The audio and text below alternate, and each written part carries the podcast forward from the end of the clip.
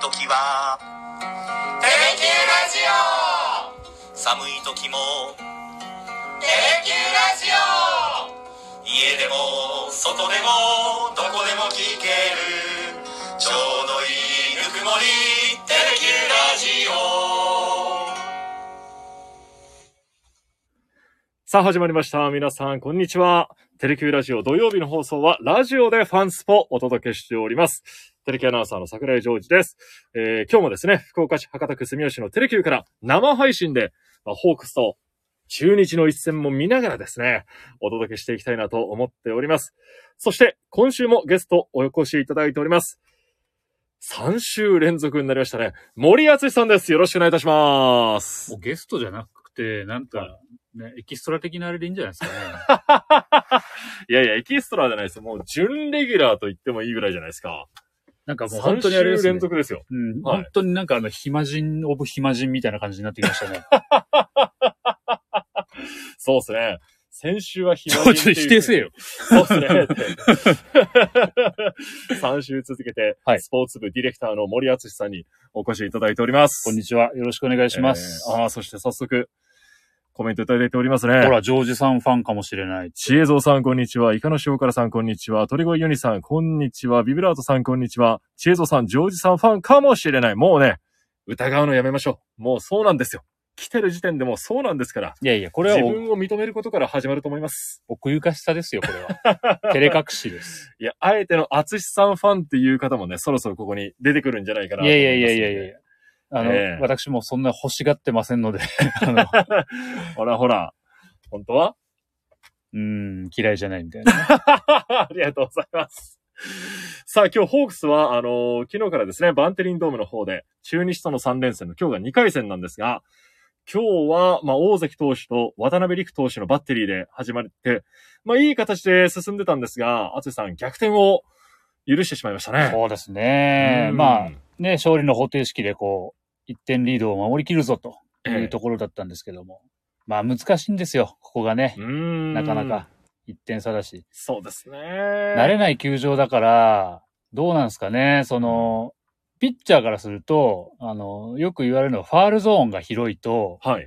遠く見えるらしいですね。おー。マウンドからキャッチャーがいて、はいでキャッチャーめがけて投げるでしょはい。で、その奥のファールゾーンが広いとえ、え。なんかね、遠く感じちゃうんですって。あそういう遠近感というか、うん、なんかあるみたいですよ見え方がやっぱ違うんですかそうそうそうだらそれが球場によってね。ええで、あとはそこ、その見え方が違って、なんか遠く見えるとか、あとは、そのワイルドピッチになったら大ごとになるぞっていう、そういう心理的なプレッシャーね。はい。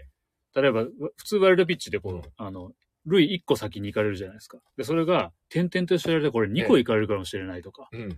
そういうのがちょっと心理的なね、影響があって、多少なりともあるんうですね。ーん、ちょっとあるかもし、まあまあわからない。つもり投手はね、うんあの、場数も踏んできてるし、うん何かそういう左右されたとかっていう見方じゃないですけど、でもやっぱり球場が変わる、慣れない球場で投げるって、やっぱりそういう部分もね、あるんで、え普段通りのパフォーマンスを出しにくいとか、え。うんいろんな要素が、いろんな要素と戦ってるんですよね、ピッチャーって。うーん、そういうところも絡んできてるんですね。うん、ひょっとしたらね、ええですから現在今は3対2で中日が1点をリードしています。まだ試合は続いておりますので、まあ、ホークスの逆転を信じて、もちろん、ええ9回目の交流戦優勝目指して歩みを進めていってほしいなと思っております。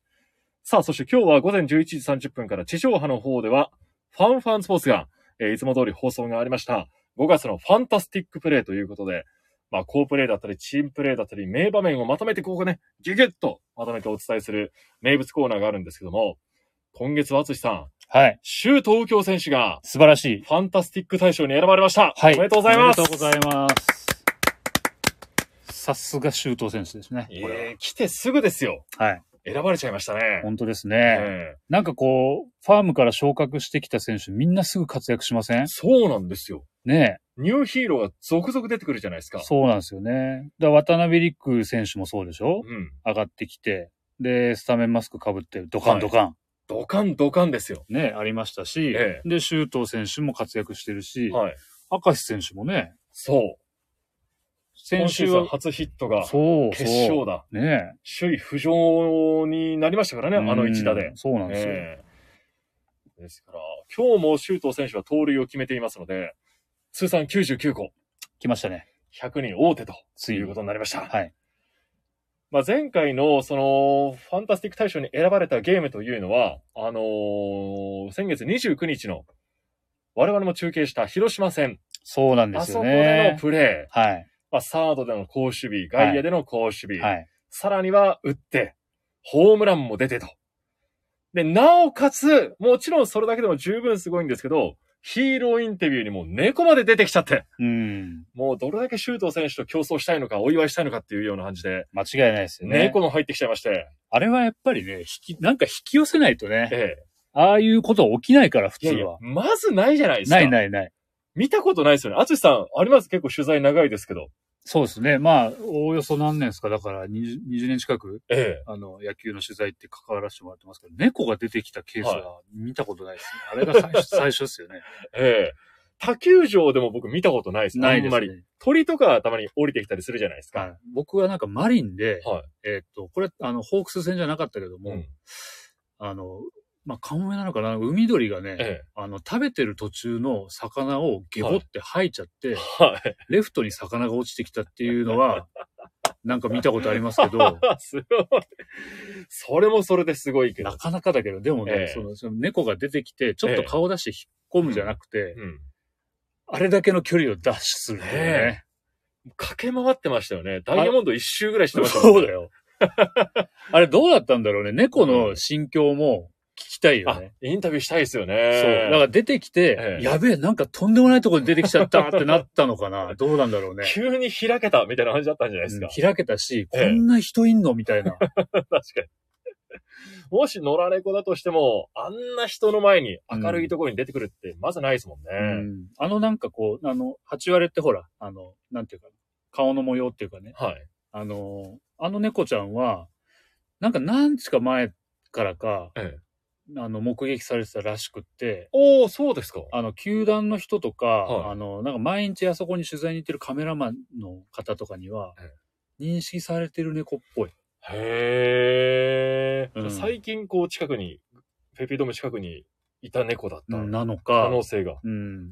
で、ペイペイドームってほら、あの、野球だけじゃないですからね、うん他のコンサートイベントとかもやってるから、ええ多分、そのなんか機材の搬入とかほら、あの、立て込みとかバラしとかって言うじゃないですかね。あの、僕らの言葉でね。えあの、ステージを作って、えうんで、あの、コンサート終わったら、あの、機材を全部、あの、バラバラに解体して運び出すと。ええ立て込みとバラしとか、その間になんかね、ちょろちょろっと入ってきて、住み着いたんじゃないかっていうへー話があるよね。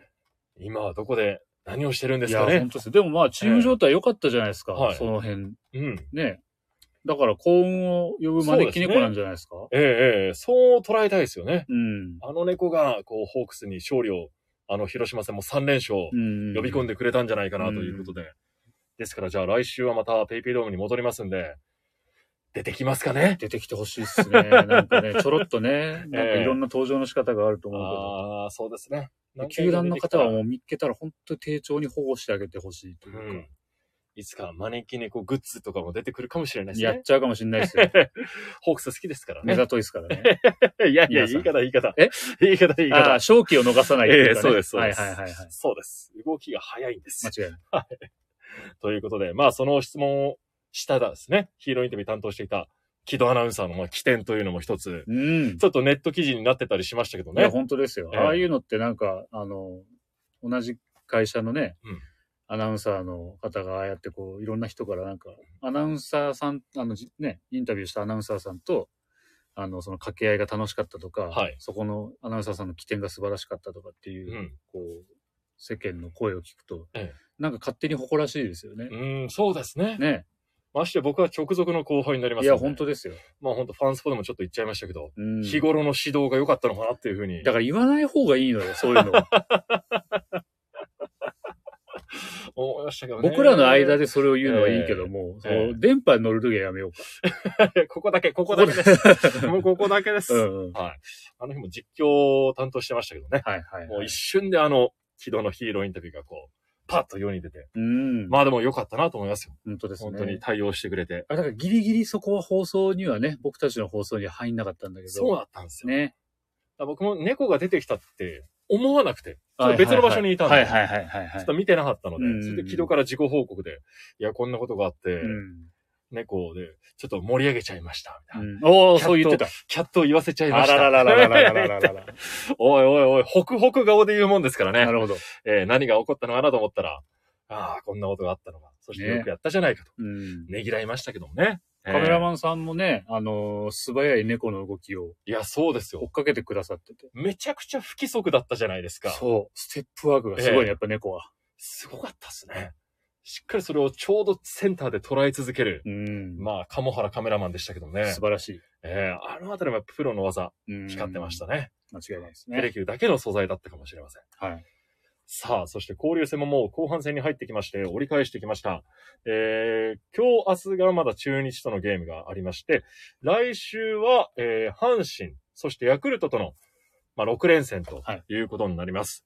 で、ホークスなんですけども、まあ、投手が打席に立つじゃないですか、このは交い流はい戦って。はいはい。ただ、今年はまだヒット出てませんね、投手には。うーん。出てないっすけどう、ん。まあ出ないっすよ。そんな簡単に出な いよ。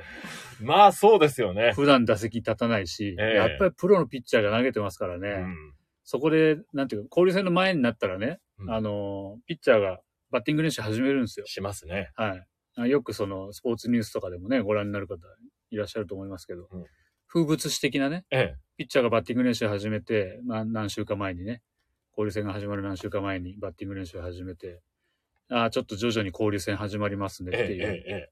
感じになりますけど、いや、だってその、普段からブリブリに野手としてバッティング練習してる人たちが3割打てたらすごいんだかええら、さすがにね、まあだってピ今ピッチャーをしてる選手でも、それはもう、なんていうの、昔は地元じゃエースで4番、そうですよね。ね。えそういう選手たちばっかりですけど、んやっぱりプロとしてね、訓練を受けてるわけじゃないからえ。、えそこはやっぱなんか、もう皆さんね、そういう心構えで見てらっしゃると思いますけど、うん基本的には、あの、怪我さえなければいいんですよ。え。確かにピ。ッチャーのバッティングは。ええ。僕バはンそトう思いま一すつでも怖いですもんね。うやっんぱり、本当ですよ。ええバントだってね、指挟んじゃったりするわけだから、はい。そういうこともあるし、やっぱりなかなかこう、普段ね、あのうん逆側に立つことがない、ピッチャー側から見たらね、えバッター側に立つことないから、早いと思うだろうえ。し、うん。もう本当になんていうかな。まあバントのサインが出た時も、とにかくなんか指をなんか挟んだりしないといいなええええっていう、そういうので、まあ、ホークスの選手もそうだし、うん他のパ・リーグのピッチャーもね、皆さん打席に立つ時やっぱりその緊張感があるっていうか、うん見てても。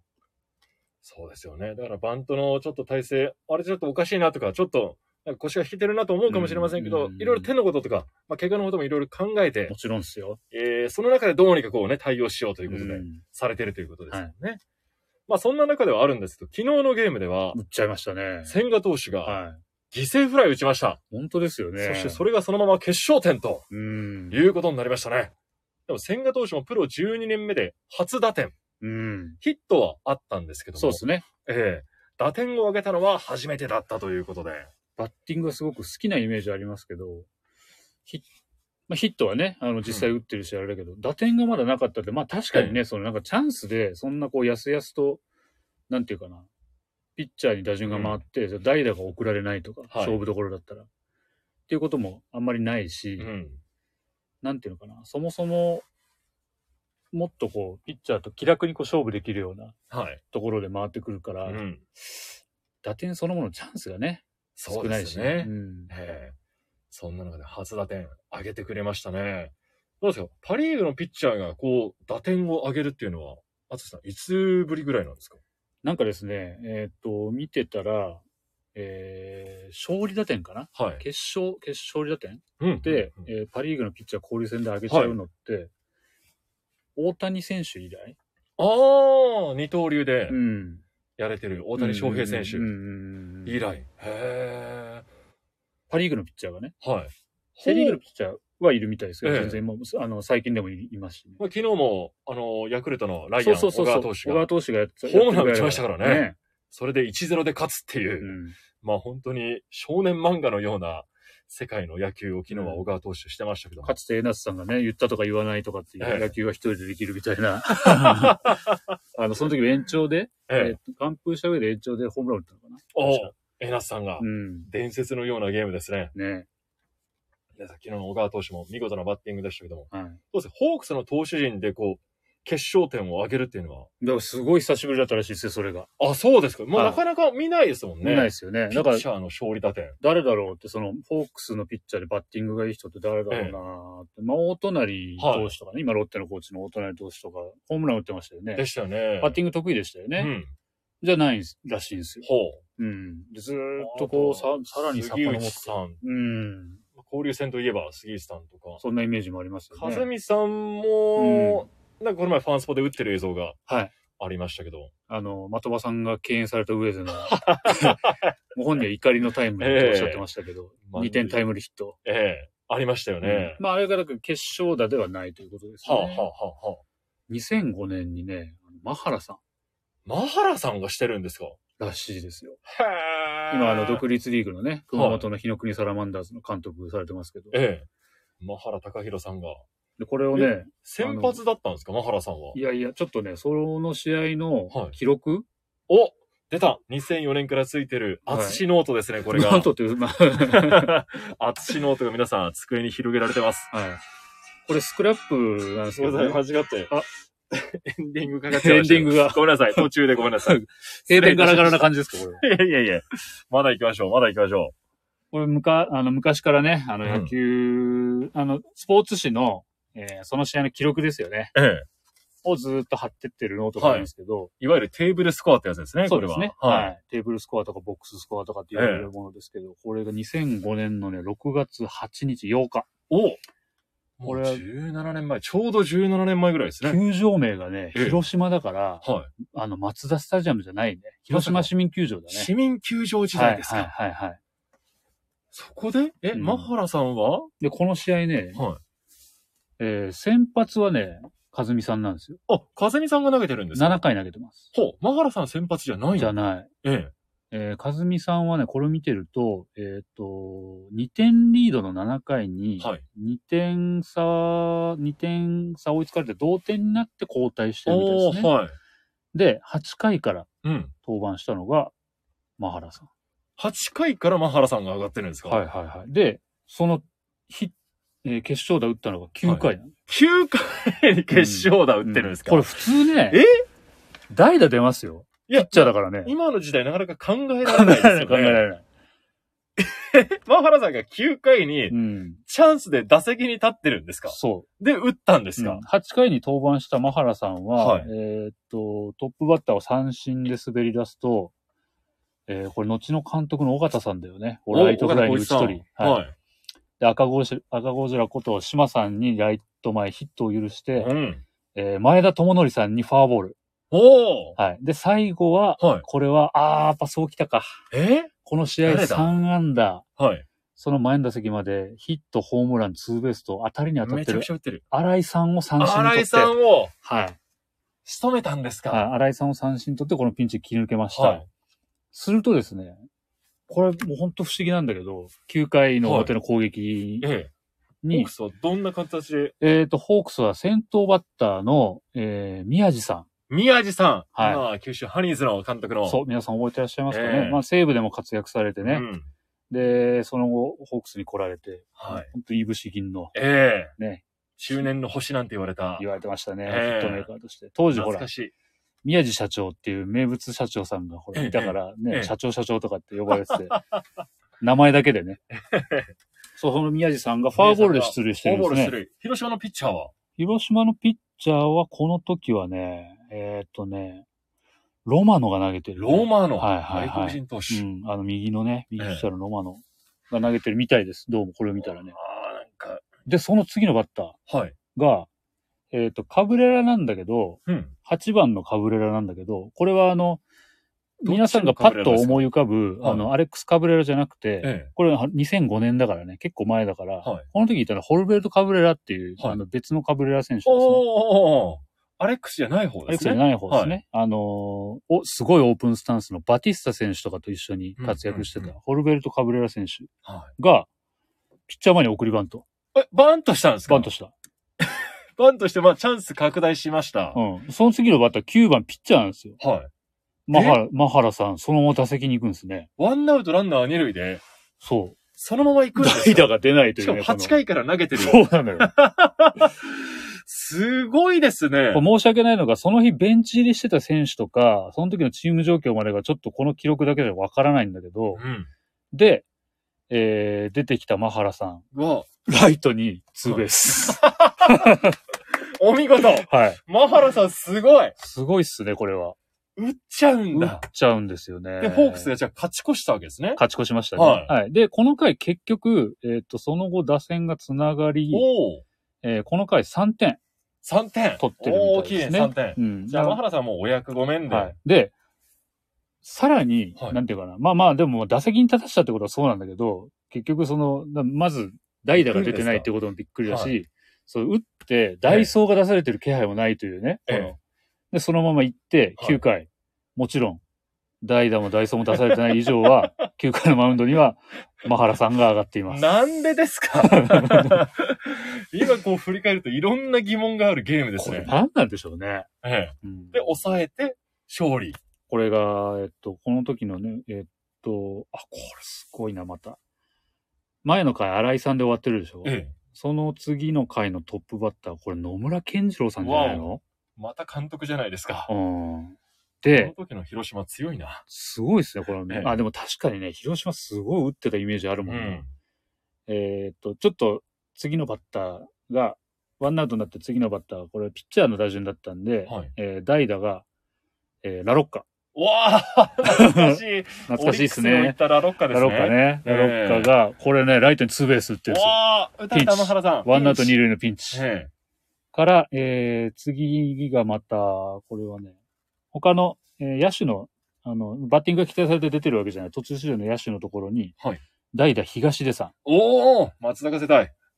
ん、えー、が三振。ええツーアウト来た。はい。で、最後は、あの、キムタクさんが、あセカンドフライに倒れて、うん。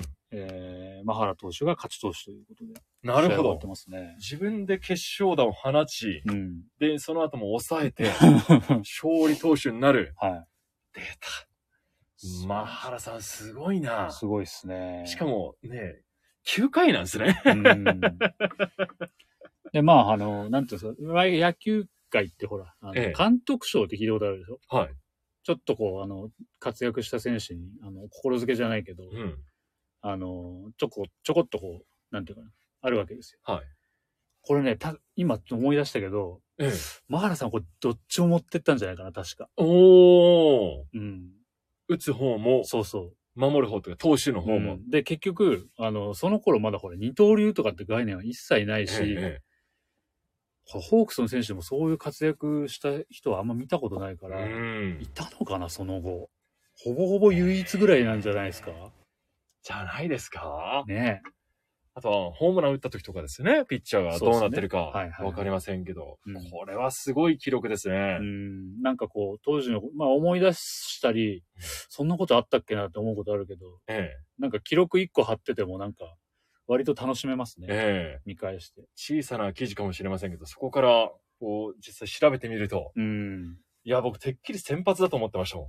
でしょええ。じゃなきゃそんな場面がまず来ないと。まず打席そんなにいっぱい回ってこないですからね。いう先入観がありましたねうんで、リリーフだったら基本的にもう代打が送られるもんって頭があるから僕ら。うん。いや、こういうなんかこう昔の記録とかあんなことありましたねっていうことにスポットを当てるのも、ええ。やっぱり千賀投手がね、うん。そういう形で、あの、決勝の犠牲フライを打ってるから、はいそうですね。でそしてその千賀投手のバッティングについて、今はい日あの、ファンスポではいはい。ご一緒しました、あのー柴原博さんに、はいちょっとお話をなるほど。伺いましたんで、はい。ちょっとそちらを聞いていただきたいなと思います。今日の放送後にちょっと柴原さんに聞いてみました。 VTR どうぞ。千賀投手の先日のバッティングって柴原さんどうご覧になりましたか、あれ振りすぎね振りす ぎあれもうほんとこっちが心配になるね日頃ねスイングとかなかなかしないと思うんでやっぱりねちょっとした動きがいや投げ方と違うのでそんなに振らんでもいいでしょうと思いましたけどねそっちの心配はしましたねでもいいスイングしてますけどね、うん、そっちの心配しました投球とはまた違う動きになるんですかバッティングって左バッターなので逆の振り方になります体のね千賀投手、右ピッチャーの、こっちの振りはできると思うんですけど、こっちの振りはしてないので、だから日頃使ってない筋肉を、やっぱスイングして、使ったりすると思うので、そこでね、痛めたらしたらね、これから先の方が心配だから、余計なスイングはしないでくれ。というようなお話を今日いただいてきました。なるほど、なるほど確か。に右投げ左打ちだ から、投げる動作とはまた違う、なんですか、まあ脇のバラというか、うん。使い方にはなるんですいよろねいろですよ。ね。こえれ、えまあ、あの、皆さん、あの、イメージできる方も、あの、いらっしゃると思いますけど、簡単に言うと、だから右ピッチャーって、その腕の振りっていうか、こう体の回回しから時計、あ半時計回りでか。すね。半時計回りになる。で、左の場合って時計回りみたいになるんですよね。逆の動きだから、その、やっぱ人間の体って癖づいてるんで、うん。あのー動かせる範囲はい。がちょっと違ったりするんですよね。うん。あの、みんなこう、例えば、まあ僕らもね、だんだんちょっとリアルになってきたけど、右肩は要件上がるけはど、い左肩はちょっとあんま上がんねえなとか、ああ、ほうほうほうほあと後ろでこう手組んだ時にええ、右手の方は結構深くまでいけるんだけど、左手の方はあんまこう曲がんないねとうか、はこれってこう普段よく動かしてる方がい。、うん。あの、たくさん、なんていうかね、可動域が広いとかってよく言いますけどね、あの、動かせる範囲が広かったりする。で、それと同じイメージでいくと、逆の方の体でいくと、そこまで動かせないから、体がビキってなっちゃうみたいなね、うん。ことってお僕らでも起こり得ますよね。えで、それがやっぱり、あの、ピッチャーってこう、何回も何回もあの、同じ方向に動作を反復してるかえら、どうしてもやっぱりその偏りみたいなのが出てくるんで、もちろんそうならないようにいろんなケアをしたりね、うん。うん。いろんなトレーニングを入れたりしてるんですけど、まあ、打席、打撃好きですもんね、千賀投手は。ね、えあの、左であの、豪快にガバーンっえて、えそれこそ、なんていうかな、メジャーリーガーじゃないけどえ。、うん。あの、アメリカでプレーしてる選手みたいに、すすごくこう豪快なスイングをね、練習から見せてるんで。そしてまあ地元ということもあって、うんいろんな気合も入ったマウンうんうんうんド、うんそしてバッターボックスだったかもしれませんので。うん。まあ、幸い軽傷で済んだというようなことで、はい、登録抹消されるようなこともなく、はいえーなってますんで、本当にね、来来週週の幸いでよかったえです。ー来週は無事、えーまた金曜日投げてくれるんじゃないかなとうん思っております。さあ、今日のゲームはと言いますと、えー、行ってまた中日に入ってしまいまして、2点を追いかけて、今9回の表を戦っております。大丸ちゃんだからね、ちょっと難しいよね、えーなかなか。そうですね。いいピッチャーがここにいますからね。あの、中日はマウンド上はライデル・マルティネス投手ね。グラシアル選手が今打ち取られてしまいました。どうなんだろうね、セ・リーグの、あの、普段対戦しないですけど、うんあの、ホークスじゃない球団のファンから見た時の、モイネロみたいな感じなんじゃないの、ああ、そうですねね、あー、ライデル出てきちゃった出よ。てきちゃったかっみてたいな。いう感じにはなりますよね。うん。お、お打ち取られてないですね。出塁してますね。失礼しましたね。ノーアウトランナー一塁です。反撃を期待していきたいところですが、 2点差っていうのもなんかこう、また微妙なね。まだわからないですうね。ん。えじゃんとこれで何か長打になったりとか連打になったりすると、一気にやっぱりこう、精神状態としてはね、有利不利がえ、うん。関係が逆転するから、はい。そうなった時の、こう、あの、相手バッテリーの心理をね、うんどうやって、うかおっと、ネクストにデスファイネ選手が出てきましたうよ。んもうここはもうね、勝負。でも、なんか、いいんじゃないですか。うん。あのーキューバ出身同士でね。。そうなんですすよね。どんな思いで戦っているのかわかりませんが、うん意識しないはずはないでしょうからね。ナショナルチームでも一緒に戦ってる仲間ですから。こう試合前とかね、こうなんか会話したり談笑する様子も写真とかでアップされてましたけどね。ねえ SNS の方に。やっぱりそのスペイン語って、あの、スペイン語圏でもやっぱりいろんな喋り方があって、まあ日本語のなんか方言みたいなもんですよね。おーあの、キューバの人の喋るスペイン語ってなんかすごく早いうん。感じがするし、実際そう聞きますよね、通訳の方とかに。うん。だからやっぱその、なんていうか、リズムとか、あのーその国々っていうかね、あの、地域によって独特なものがあって、キューバ出身同士だとやっぱり、なんていうかな、なんとなくこう落ち着いて話せるっていうか、ええあ、ええこれこれみたいな感じもああったりする。るでしょうしね。さあ、そしてこれコバメンッタート。は中村選手です言っねて。ほしいですね。うんコメントの方は、準レギュラー決定と、イカの塩辛さんいただいております。ごめんなさい、出かけます。ああ、チェイドーさん。いえいえ、そんな中、参加いただいてありがとうございまありがとうごす。ざいます。桜井アナのデスパイネの吹き替え、かわいいですね。ああ、あ りがとうございます。選手の吹き替えはどうにか一人で全部担当しておりまして、今回も結構人数が多かったですね。そうですね。えーグラシアル選手だったり、今宮選手だったり、柳田選手だったり、あれ、ジョージ君、あの、何回ぐらい休憩入れたんですか今日は。ファンタスティックの。あれ14、5分ですよね。うん。 VTR 的に。うんうん。あれは、7、8回止まってますかね。 あ、そう。ええそれってあれ、なここでちょっと一旦止めましょうっていう感じで止まるのというかもう声が限界になったら止めたりしますなるほど、なるほど、なるほど、なるほど。はいじゃあ自分からね、ちょっと一回、ちょっと、ちょっと一回ここではい、はいはいはいはいブレーキさせてくれっていうふうに。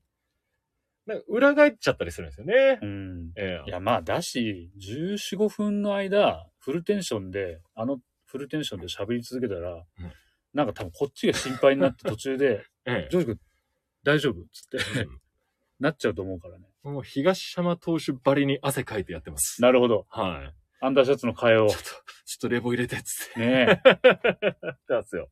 え。わ、ほら、なんかデスパイネ笑ってるよ。来ましたね。ああ、楽しそうですね。うん。この対戦を。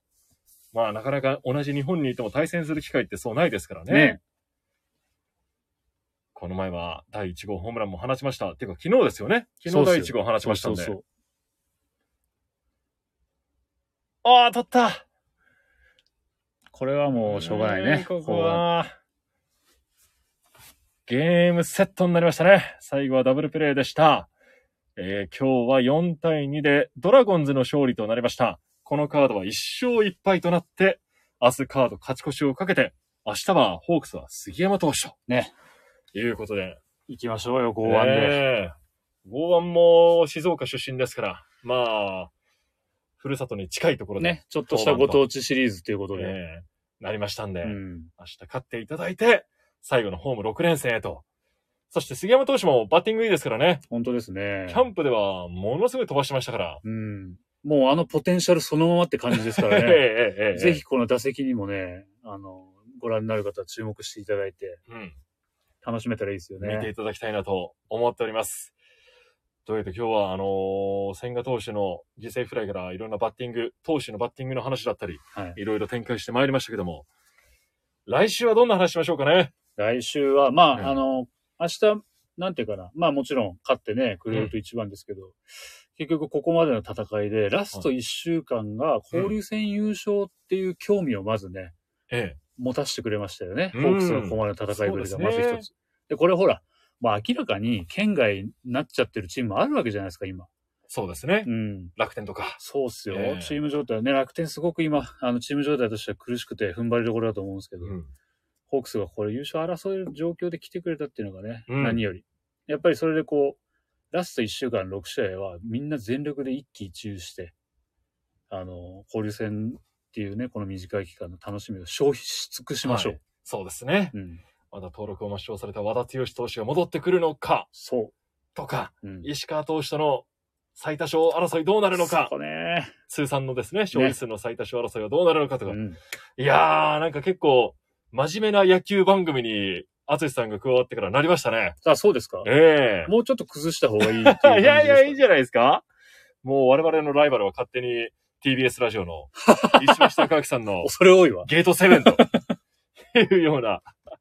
土曜日はラジスポ、日曜日はゲートセブンみたいなね。なるほど、なるほど、なえるーほど。炭焼きができておりますので。大丈夫か、そんな。同じ土俵に上がったようなこと言 って。勝手に勝手に申してるだけですけども。まあでも、そのぐらいの目標を掲げてやるのはいいことですよね。ええまだまだ頑張っていきましょう。ホークスも頑張っていきましょう。もちろん。ですからもしかしたら来週はここで祝勝会なんてね、ああ、いいですね。可能性もありますから、うん。ええ一週間楽しんでまた行きましょう。というわけで、ここまでラジスポ、今日はスポーツ部ディレクターの森敦さんとともにお伝えしてまいりました。森さん今日もありがとうございました。こちらこそありがとうございましお疲れ様でた。した。ではこの辺りで今日は失礼いたします。 See you next week. また出る気か。なんしようとはよこんねシャレとんしゃねテレキューラジオもつ鍋食べてテレキューラジオ